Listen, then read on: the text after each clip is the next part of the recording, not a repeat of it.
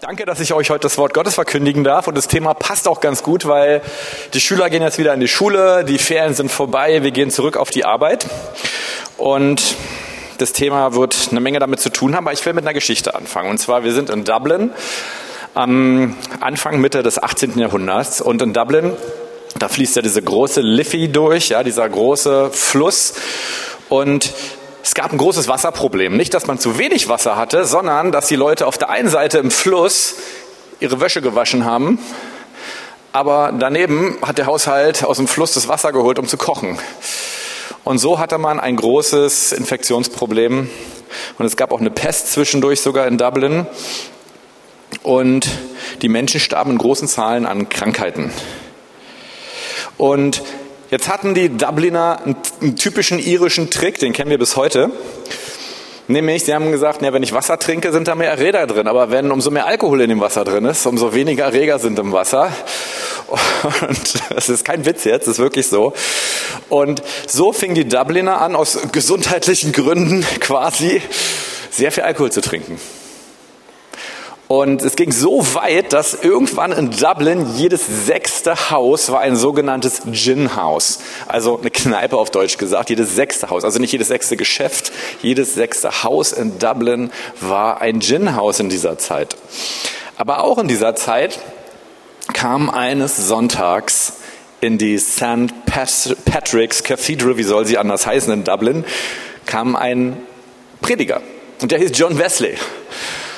Und der kam und hat in Dublin das Wort Gottes verkündigt. Ja, der Methodisten hier, ja.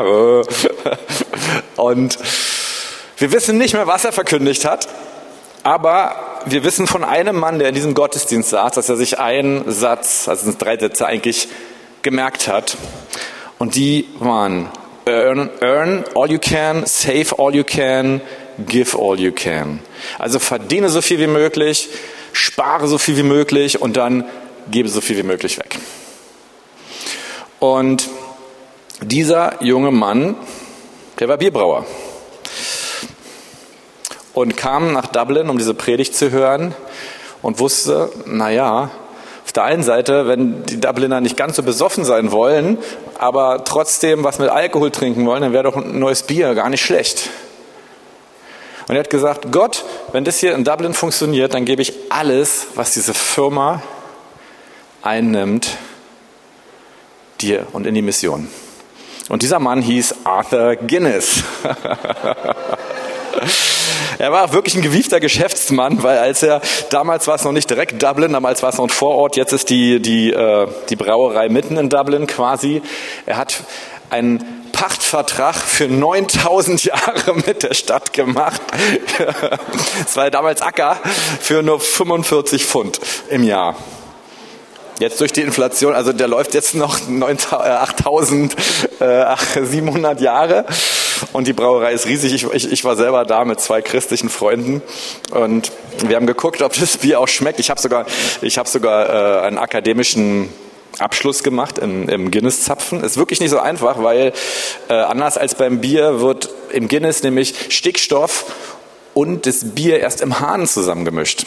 Deswegen trink kein Guinness aus der Dose, weil es schmeckt immer schal. Das kriegt man in der Dose nicht richtig hin. Genau, so viel am Rande. Dieser Mann ging nun in die Geschichte ein, weil er wirklich seinen gesamten Besitz und sein Wissen und seine Weisheit gab, um anderen Menschen damit zu dienen.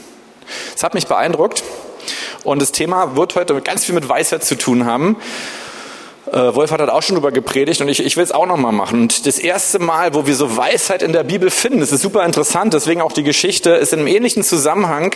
Wir finden sie nicht bei irgendeinem Priester, der gepredigt hat, oder, sondern wir finden sie bei Kunsthandwerkern, die für die Stiftshütte die Dinge künstlerisch exzellent mit Weisheit anfertigen sollten.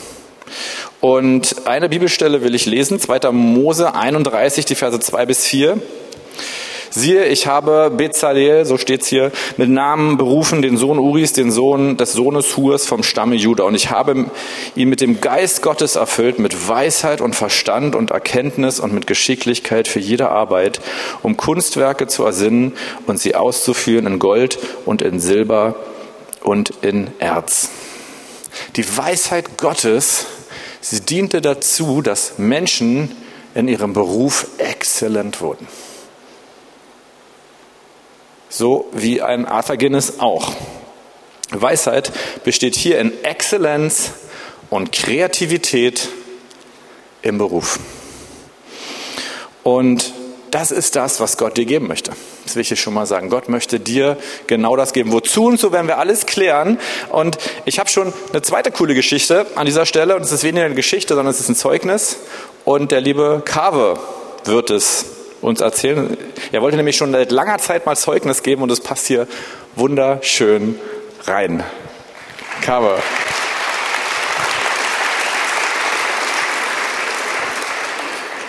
Guten Morgen, ihr Lieben. Also vor drei Jahren, am 20. Äh, August 2015, sind wir mit dieser kleinen Tasche nach Deutschland gekommen. Und das war alles, was wir hatten und nichts mehr. Und äh, am 23. August sind wir zum allerersten Mal in die Gemeinde gekommen, Gemeinde auf dem Weg.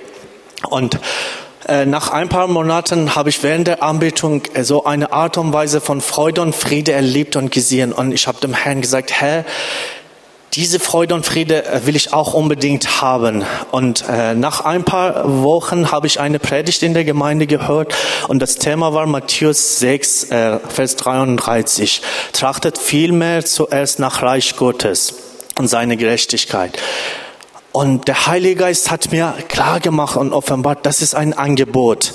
Und ich habe gesagt, oh, was für ein tolles Angebot. Ich habe immer versucht, von meiner eigenen Kraft ein optimales Leben zu haben und zu erreichen und niemals geschafft. Und dann habe ich gesagt, okay, das Angebot nehme ich fest. Und ich habe äh, dem Herrn gesagt, Herr, ich gebe dir alles. Ich gebe dir mein ganzes Leben. Ich gebe dir meine Zeit. Alles, was ich habe. Und danach habe ich die Stimme des Heiligen Geistes gehört. Geh in die Gemeinde und fang an zu dienen. Wir haben angefangen, Gott zu dienen, die Bibelschule zu besuchen, Praktikum zu machen und alles. Und zwischendurch habe ich Personen äh, getroffen, die mir gesagt haben, Kave, du bist verrückt, äh, du sprichst gut Deutsch, du bist Elektromechaniker vom Beruf und warum bist du in der Gemeinde? Du kannst gutes Geld verdienen, wenn du draußen arbeitest. Aber ich habe gesagt, Herr, alles gehört dir, meine Zeit und alles.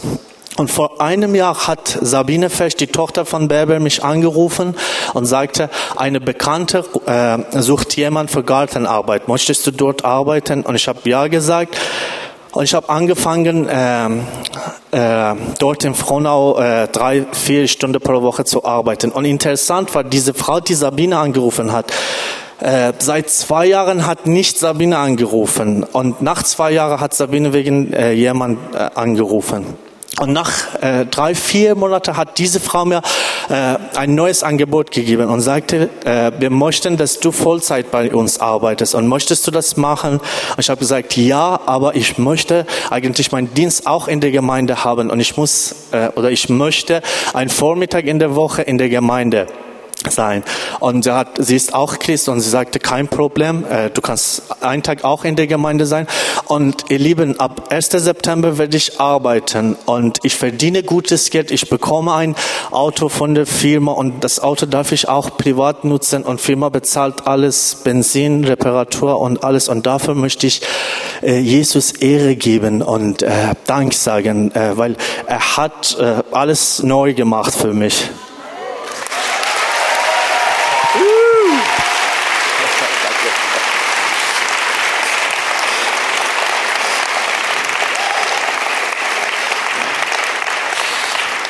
Mir so eine Geschichten bewegen total mein Herz. Jetzt müsst ihr wissen, Carver hat ja auch die letzten zwei Jahre, glaube ich, ein, zwei Jahre uns ganz viel in der Bibelschule mitgearbeitet. Ich habe immer gesagt, ich kann genauso viel von ihm lernen oder ich kann, ich lerne eine Menge von ihm, weil er in einer so hingegebenen Art und Weise, aber auch exzellenten Art und Weise äh, sich selbstlos einfach gibt. Und das ist gewaltig zu sehen. Er ist mir ein Riesenvorbild.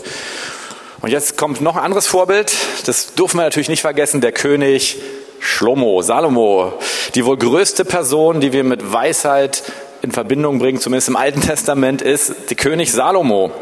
Und das Interessante ist, wenn wir kurz in zwei Versen lesen, wieso er zu dieser Weisheit kam. Da liegt nämlich noch ein großer Schlüssel drin.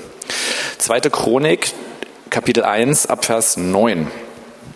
So lass nun, Herr, o oh Gott, dein Wort an meinem Vater David wahr werden, denn du hast mich zum König gemacht über ein Volk, das so zahlreich ist wie der Staub auf Erden. So gib mir nun Weisheit und Erkenntnis, damit ich vor diesem Volk aus und einziehen weiß, denn wer kann dieses dein Volk richten?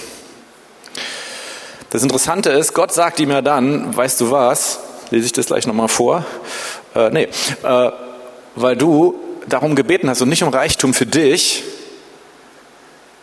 deswegen gebe ich dir den Reichtum dazu und ich gebe dir diese Weisheit. Aber wir müssen uns mal ganz genau angucken, um was hat Salomo da gebeten. Er war, ist König geworden, quasi ad hoc. Erst sollte ein ganz anderer König werden und da hat David gesagt, nee, nee, nee, mein Sohn soll die ganze Zeit König werden. Und nun wurde Salomo König und er fühlte sich ziemlich schlecht darauf vorbereitet.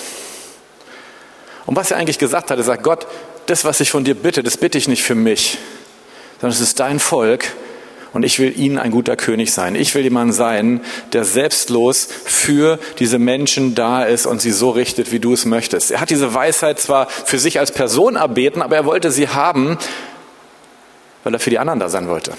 Weil er seinen Job als König gut machen wollte, exzellent machen wollte.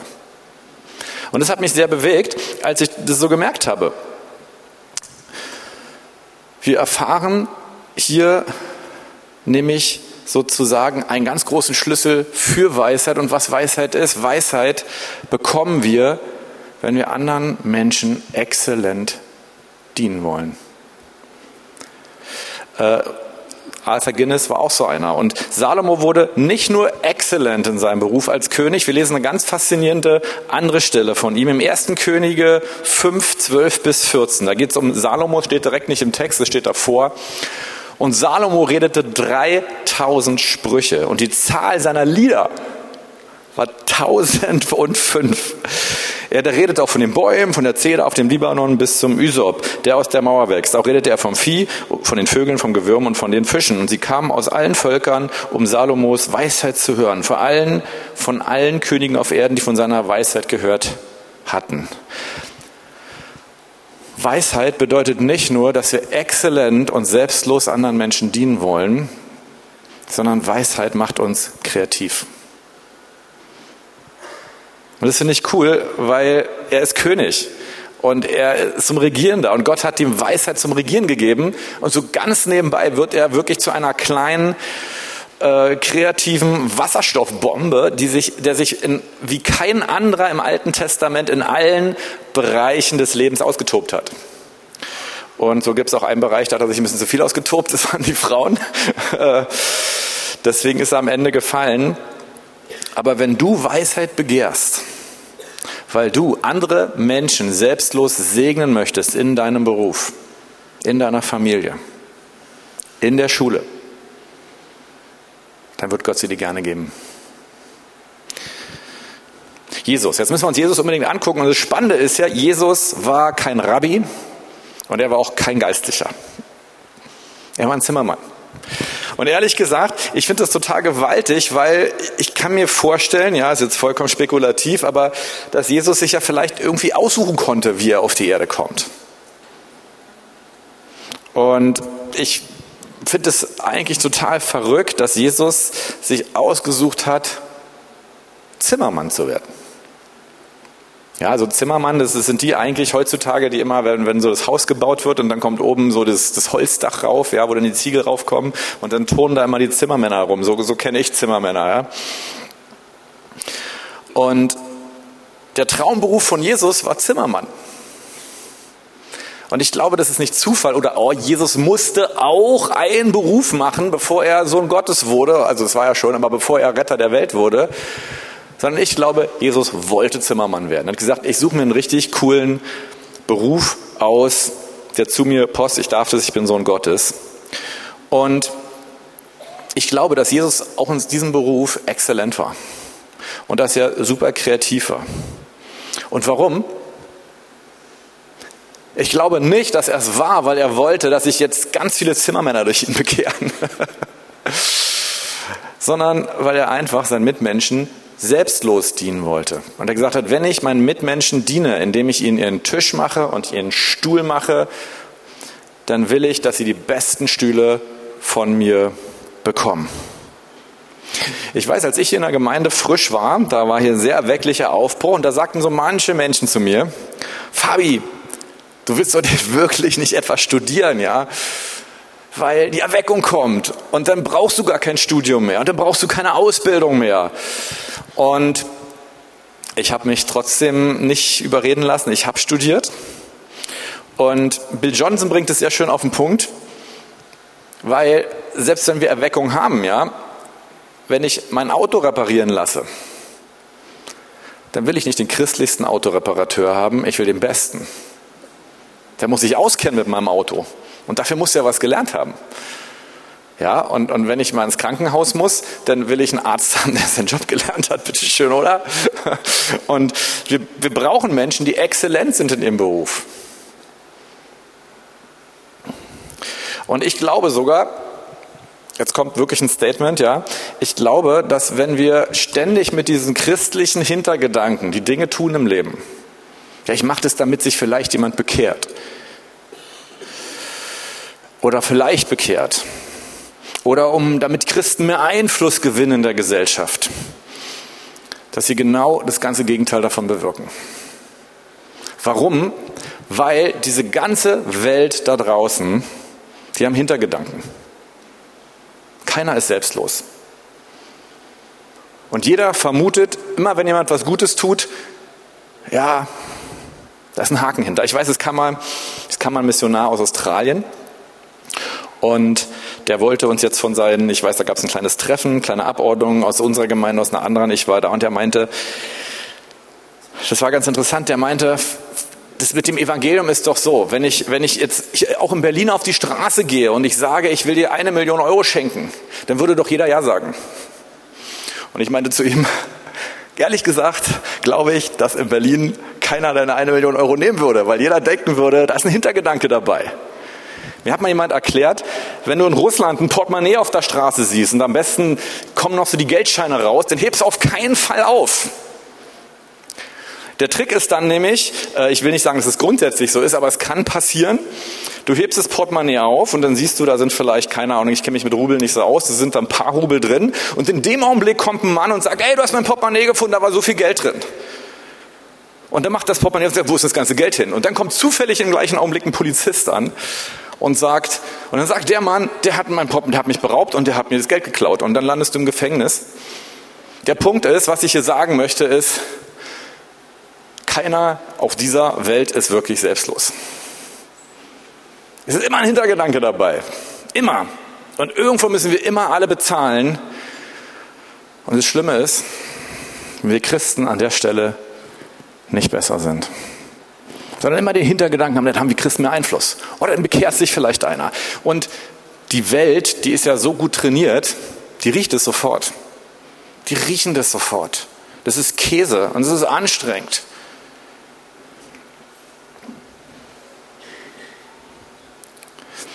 Wenn wir den Menschen mit Exzellenz und Kreativität dienen, ohne etwas dafür zurückzuerwarten, dann ist es gigantisch beeindruckend für die Welt. Weil sie denken, ja, Moment mal, du willst was dafür haben. Und dann müssen wir ihnen beweisen, nein, will ich nicht. Ich will einfach nur exzellent und kreativ meiner Gesellschaft dienen. Ohne Hintergedanken. Jetzt muss ich euch, jetzt muss ich natürlich sagen, wie komme ich überhaupt zu diesem Thema? Und dieses Thema das kam ziemlich eindrücklich zu mir, weil ihr wisst, ich habe so meine regelmäßigen Zeiten und der Herr besucht mich, er besucht mich nachts viel. Ich finde es immer lustig, wenn Wolf hat mir dann irgendwie später erzählt, ja, in der Nacht, da bin ich Gott auch so begegnet und ich denke mal, wow, es ist irgendwie interessant. Ich weiß nicht, ob der Herr das häuserweise macht. Mm. Und ich, ich, ich will es jetzt mal wirklich mit diesem Wort sagen, in, in meiner Zeit mit dem Heiligen Geist, ja, habe ich eins vom Zimmermann Jesus gelernt Nämlich, dass er alles, was er mir gibt, seine Liebe, seine Zeit, seine Segnung, dass er sie mir total selbstlos gibt. Wie wir das eben gesungen haben, war ein cooles Lied. Er gibt sie mir total selbstlos. Er will nichts dafür zurückhaben. Er hat nicht den Hintergedanken. Er macht es wirklich 100 Prozent, 100 Prozent selbstlos. Und er macht es exzellent. Er ist wahnsinnig lieb. Und ich habe es genossen. Und genossen und genossen und genossen, bis eine Erkenntnis mich wirklich um meinen Frieden brachte. Vor allen Dingen, umso mehr ich ihn erlebte. Und zwar extrem um meinen Frieden gebracht hat. Und bevor ich diese Erkenntnis bringe, bringe ich einen Bibelvers, der hier sehr gut passt. Sprüche 9, Vers 10. Denn die Furcht des Herrn ist der Anfang der Weisheit und die Erkenntnis des Heiligen, Klammer auf, das ist unser Zimmermann Jesus, Klammer zu, ist Einsicht. Also diese Erkenntnis, die über mich kam, die lautete folgendermaßen, ich bin ein entsetzlicher Egoist. Klammer auf, wie der ganze große Rest der Menschheit. Aber es störte mich gigantisch auf einmal. Weil ich gemerkt habe, wow, irgendwie mache ich, mach auch ich alles mit dem Hintergedanken. Und irgendwie will ich einen Vorteil für mich haben. Und alle anderen machen es ja auch so und deswegen äh, fällt es einem auch erstmal gar nicht auf. Ein kleinen Trost war ein Zitat von William Shakespeare. Der Narr hält sich selbst für weise, aber der Weise weiß, dass er ein Narr ist. Dachte ich, oh, okay, bin ich schon mal auf einem guten Weg. Aber umso mehr ich mit Gott zusammenkomme und ich weiß auch, umso mehr du mit Gott zusammenkommst, das ist wichtig, gleich sagen, umso mehr wirst du merken, wie egoistisch du bist. Nun will natürlich keiner von uns egoistisch sein, aber das Problem ist, fairerweise muss ich sagen, ist ein großes Problem, die Erkenntnis alleine reicht nicht aus. Man muss ja da irgendwie rauskommen. Und ganz ehrlich, ich hatte ehrlich, hm, jetzt muss ich meine Worte gut wählen, es gibt wahnsinnig viel Material im Reich Gottes darüber, wie du noch mehr gesegnet wirst und noch reicher wirst und noch mehr Erfolg in der Ehe hast und im Beruf und bang, bang, bang. Und ich hatte so gewisse Abneigungsreflexe dagegen schon, weil es war mal ich, ich, ich, ich, ich, ich, ich. Und ich wusste, mein Zimmermann Jesus, der hat genau andersrum gedacht. Der hat immer gesagt, du, du, du, du, du. Und weil ich ja immer ich, ich, ich gedacht habe, fand ich sein Du, du, du auch ganz schön, bis es irgendwann einen Klick gemacht hat. Und ich, Gott fing mir an zu erklären, dass, dass, dass die Art und Weise, und das ist genau das, was wir brauchen, die Erkenntnis des Heiligen, dass die Art und Weise, wie er mit mir umgeht, dass es genau die Art und Weise sein darf, wie ich mit allen anderen Menschen umgehe. Und dabei noch in Exzellenz und Kreativität.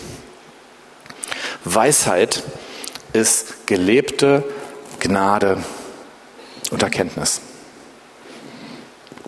Weisheit heißt, dass ich in exzellenter und kreativer Art und Weise mein Leben total selbstlos für andere Menschen praktisch leben möchte. So wie Jesus übrigens es uns vorgemacht hat. Gemeinde. Das Interessante ist, die ersten Menschen in, der, in die, die erste Gemeinde in Jerusalem, die Menschen, die dort waren, die hatten große Zeichen und Wunder und die will ich wieder sehen. Durch die Kraft des Heiligen Geistes. Aber eins muss uns bewusst sein, die, die erste Gemeinde hat nicht für die Kranken gebetet und den Leuten von Jesus erzählt, damit die sich bekehren.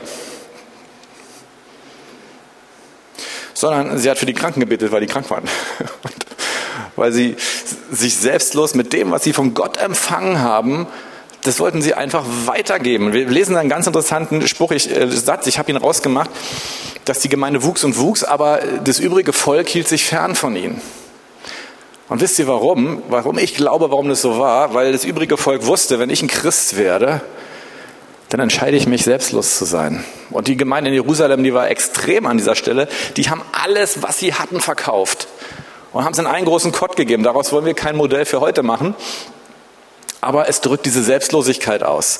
Und warum sind Hananias und Sapphira? Dann war da in Jerusalem, da war ein Ehepaar. Und die haben nun schon ihr ganzes Grundstück verkauft und haben sich noch so eine kleine persönliche Rentenversicherung beiseite gelegt und sind zu Petrus gekommen und haben auch schon gesagt, sie haben ihm nicht gesagt, den ganzen Rest geben wir dir. Sie haben gesagt, alles geben wir dir. Total selbstlos. Und das war eine Lüge. Und ich glaube, die Lüge von Hananias und Sapphira war genau an diesem Punkt. Dass sie nicht hundertprozentig selbstlos waren, sondern dass sie doch noch was für sich behalten wollten, aber es nicht gesagt haben.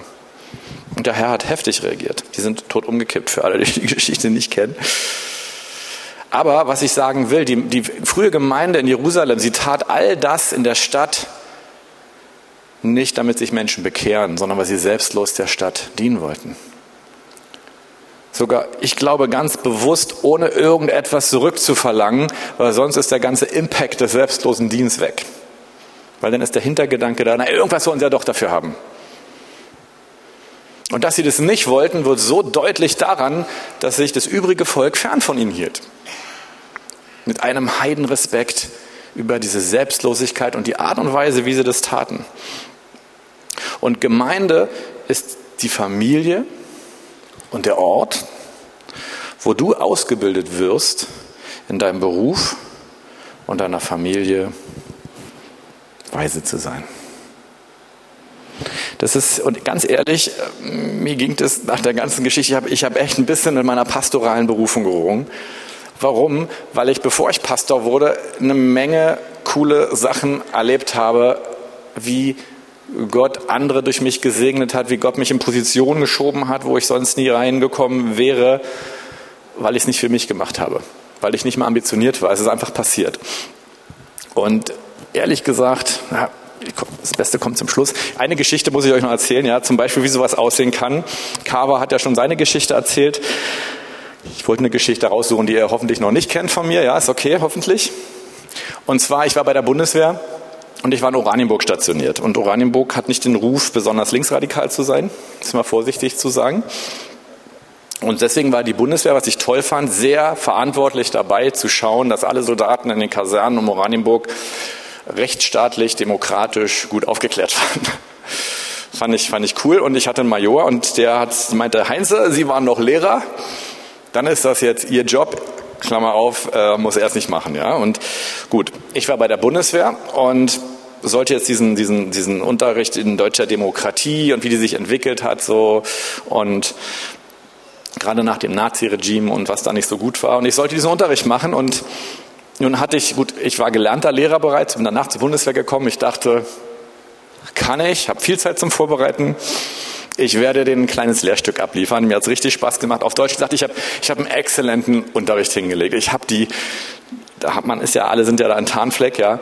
Und dann habe ich die da in Gruppen arbeiten lassen, ja. Und es war herrlich und die mussten selber Sachen rausfinden und waren auf einmal ganz stolz, was sie da rausgefunden haben. Und es hat echt Spaß gemacht. Und das Süße war, das Süße, es klingt blöd, mein Major war so beeindruckt davon, dass er gesagt hat, Heinze, jetzt werden Sie der Drogenbeauftragte der Kaserne, weil wenn Sie das an der Stelle können, dann können Sie es an der bestimmt auch. Und schwupps war ich der Drogenbeauftragte für meine ganze Bundeswehrkaserne, hatte tolles Material und tolle Schulungen. Mm. Ich hatte übrigens auch tolle Gespräche, natürlich mit Leuten, die kamen, weil sie mit einem Drogenbeauftragten sprechen wollte. Und ich konnte mit, mit einigen davon beten und ihnen von Jesus erzählen. Und dadurch hatte ich sogar Unterricht bei, beim quasi, ich habe seinen Namen leider vergessen, beim Suchtpräventionspapst eigentlich. Äh, hier wohl in Deutschland. Er hat gesagt, meine Bücher werden eigentlich hauptsächlich von der Zigarettenindustrie gelesen weil diese nämlich dann ihre Zigaretten besser an Süchtige vermarkten können. Und als ich dann Lehrer wurde später, war das, ging diese Geschichte weiter, weil es kam eine Rektorin relativ schnell auf mich zu und hat gesagt, Heinz, ich habe ja gehört, Sie werden jetzt hier der Drogenbeauftragte der Schule. Ich weiß nicht mehr, ob es sogar von Lichtenberg war, äh, für alle Schulen. Und auf jeden Fall ging die Geschichte immer so weiter. Ich lernte immer neue Menschen kennen. Ich kann euch leider nicht sagen, wo ihr günstige Drogen bekommt. Es tut mir leid. Äh, und ich bin gespannt, wie diese Geschichte weitergegangen wäre, wenn ich nicht genau in diesem Moment Pastor geworden wäre. Und ich bin begeistert, wie das bei Kava aussieht, weil wenn, wenn wir die Sachen gar nicht machen, weil wir Erfolg haben wollen, sondern weil wir einfach den Menschen dienen. Weil wir es jetzt schon machen müssen in unserem Beruf. Und wenn wir sagen, das will ich exzellent machen, ich will alle meine kreativen Sachen rausreizen, dann erleben wir da einen Impact, der ist gewaltig. Und jetzt habe ich einen allerletzten Punkt. Eine Bibelstelle darf hier nicht fehlen. Jakobus 3, 17 bis 18. Die Weisheit von oben aber ist erstens rein, sodann friedfertig, gütig. Sie lässt sich etwas sagen, ist voll Barmherzigkeit und guter Früchte, unparteiisch und frei von Heuchelei. Die Frucht der Gerechtigkeit aber wird in Frieden den gesät, die Frieden stiften. Und ich bin nun auf meiner Reise zu sagen, ich, ich will nicht so ein Egoist sein. Ich habe es gemerkt, danke Gott. Und wenn wir uns diese Bestelle angucken, Weisheit ist gnädig. Sie dient, sie bringt Früchte. Sie ist immer für die anderen da. Sie ist barmherzig. Sie tut alles für andere. Aber es gibt hier einen Link noch drin, den will ich euch nicht verbergen, weil der hat mich eigentlich am allermeisten gekickt. Und der kommt jetzt erst zum Schluss. Und zwar, eigentlich fing es vor ziemlich genau einem Jahr an. Ich saß hier im Gottesdienst hier vorne und auf einmal sprach der Herr unvermittelt zu mir. Das war dieser Anfang dann von diesem letzten Prozess, von dem ich geredet habe und sprach sehr unvermittelt zu mir, meinte Fabi, ich will dich zu einem Friedensstifter machen. Ich dachte so, hä? Was? Friedensstifter? Was ist ein Friedensstifter? Äh, warum ich nochmal kurz über diesen Begriff Frieden reden möchte, ist, weil es einen ganz engen Link gibt der weiseste Mensch des Alten Testamentes hatte überzufällig den Namen Salomo, Schlomo. Und das heißt friedvoll. Und Jesus im Neuen Testament, Jesus ist die Weisheit und sein Name ist Friedefürst. Und eins habe ich nur mit der Entscheidung gemerkt zu sagen, Gott, ich will nicht mehr mein Leben leben. Ich will all das, was ich lebe, ich will es anfangen zu lernen, für andere zu leben. Ich muss sagen, ich will es anfangen zu lernen, ja. Äh, und ich glaube, es gibt hier einen tiefen Schatz, den ich das Gefühl habe, erst anfange zu bergen. Und wusch ging die Türen auch für mich auf in Bereichen meines Lebens, wo ich, wo ich einfach auch in Bereiche rein wollte, wo man es selber nicht machen kann. Und die Türen gingen auf. Aber das Allerwichtigste, was ich euch sagen möchte, ist, ich, ich habe keinen Bock mehr, irgendwo Erfolg zu haben für mich oder meinen Ego-Trick zu fahren. Ich, hab, äh, ich will nicht reich werden, sondern ich will mein Leben für andere Menschen leben. Und eine Sache habe ich jetzt schon darin gefunden, und das ist Frieden. Frieden, den ich so in meinem Leben noch nie erlebt habe. Ein Frieden, der einfach da ist. Das heißt nicht, nicht mal, dass die Sachen besser laufen. Das heißt nicht mal, dass alles flufft und läuft und geölt ist. Aber ich habe Frieden. Ich habe das Gefühl, wow, ich bin mehr angekommen als vorher. Ich will nicht mehr der Beste sein, sondern ich will der Selbstloseste sein. Es gab noch äh, Matthäus 5, Vers 9, meine allerletzte Bibelstelle. Glückselig sind die Friedfertigen, denn sie werden Söhne Gottes heißen. Und das ist eine interessante Formulierung. Das ist, nämlich der Titel, den andere denen geben, die friedfertig sind. Und friedfertig können wir nur sein, wenn wir selbstlos sind. Und das wird Gott in unserem Leben so sichtbar machen. Ich war mit meiner Frau neulich auf einer Party eingeladen und wir haben mit dem, mit dem ja, wir haben einfach neue Freunde kennengelernt, weil es war nicht unsere Party und da war war ein Mann und der war interessanterweise noch Israeli. Und wir haben uns irgendwie dann über Gott und den Glauben unterhalten. Und er hat einen Satz gesagt, den, den fand ich so markant, der ist bei uns hängen geblieben. Er sagte, so wie ihr das lebt, das ist so nah am Original dran. So kenne ich das gar nicht. Und er meinte Jesus damit. Und die meisten von uns, wenn ihr schon wieder angefangen habt zu arbeiten, wir werden jetzt arbeiten gehen oder ihr geht zur Schule, und das Gute ist, die Bibelstelle habe ich gar nicht genannt. Ich habe es aber bei Salomon gesagt, Gott will dir gerne diese Weisheit geben. Gott will dir gerne diese Offenbarung geben, wie selbstlos er ist, damit du fähig bist, total selbstlos zu sein. Und wenn du es sein möchtest, weil du Frieden finden möchtest, dann bist du weise. Und dazu will ich euch ermutigen, dass wir diesen Fokus behalten, dass wir nicht arbeiten, um Geld zu verdienen, dass wir nicht arbeiten, um Karriere zu machen, dass wir nicht arbeiten, damit sich auf Arbeit Menschen bekehren, sondern dass wir arbeiten, weil wir damit das Vorrecht haben, anderen Menschen selbstlos zu dienen. Und dadurch wird die Herrlichkeit Gottes offenbar. Und dadurch wirst du Frieden finden. Und die Band darf nach vorne kommen. Und ich hoffe, euch jetzt irgendwas an geistlicher Kost mitgegeben zu haben, was euch hilft. Aber äh, Oh, danke schön. Ich wollte jetzt keine Applaus einheimsen. Und noch viel wichtiger ist mir, dass jetzt der Raum da sein soll, auch hier vorne diese Entscheidung zu treffen. Vielleicht treffen wir diese allgemeine Entscheidung. Ich muss sie auch jeden Tag neu treffen, weil ich lebe in einer gefallenen Welt und meine Seele sagt mir jeden Tag, tu es für dich. Oder tu es nicht, es könnte dich was kosten. Aber lass uns hier diese Entscheidung vor Gott zu treffen, zu sagen, Gott, ich bitte dich um Weisheit, aber wir wollen auch, wenn sie kommt, selbstlos sein. Diese Entscheidung braucht Gott, sonst hat diese Weisheit in uns keinen Raum. Und ich will jetzt einfach beten und, und jeder, der möchte, kann sich ja zum, ja, danke, kann sich ja, ich mache mich zu deinem Mund. Dann schau mal, wie der Heilige Geist sich hier noch bewegt. Jesus, wir danken dir, dass du uns Weisheit geworden bist, Gerechtigkeit und Heiligung und Erlösung. Jesus, wir danken dir, dass du uns als Zimmermann und als Sohn Gottes vorgelebt hast, was passiert, wenn wir unser Leben, so wie du es getan hast, selbstlos ausgießen in diese gefallene Welt. Und Jesus, ich weiß auch, dass man so schnell sagen kann, ich will selbstlos sein, aber Jesus, wir brauchen immer wieder ganz eng eine Offenbarung von dir, Jesus. Und darum lade ich dich ein, dass du kommst als Friedensstifter, als Fürst des Friedens, Jesus. Und dass du in unsere Herzen jetzt einen so gigantischen Frieden transportierst, dass wir den Mut haben zu sagen, für diesen Frieden bin ich bereit, alles zu tun. Komm, Heiliger Geist, offenbare uns Jesus. Jesus den Friedefürst, Jesus den Zimmermann und Jesus den Sohn Gottes.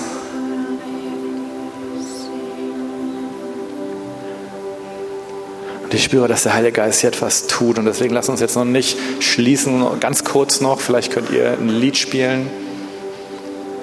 Und ich, ich will dich sehr ermutigen, hör, was der Heilige Geist zu dir sagt, jetzt einfach in dieser Zeit. Das ist das Wichtigste überhaupt, dass Gott selbst zu dir spricht. Und ich glaube, dass jetzt schon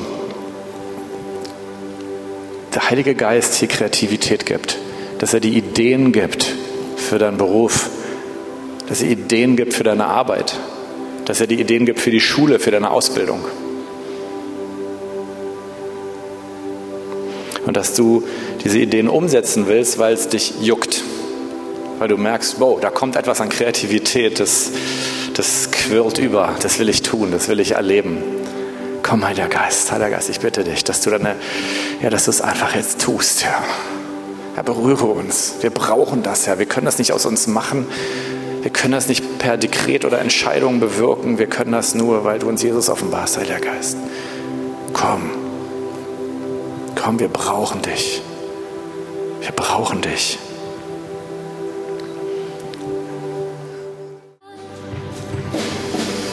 Das ist eine herrliche Atmosphäre.